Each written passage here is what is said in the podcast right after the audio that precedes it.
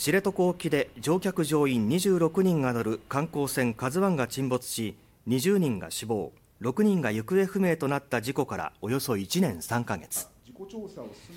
事故原因を調査している国の運輸安全委員会は今日公募した船の専門家や事故の関係者など5人から意見を聞く意見聴取会を開き再発防止策についての意見などが出されました。こういう状況になっていることに関しままあ、いっそのことを、まあ、他の遊覧さんの会社もそんなに大きくはないでしょうから、まあ、コントロールセンターみたいのを作るっていう、小組織の互助安全みたいなものを目指していけばいいんじゃないかなと思いました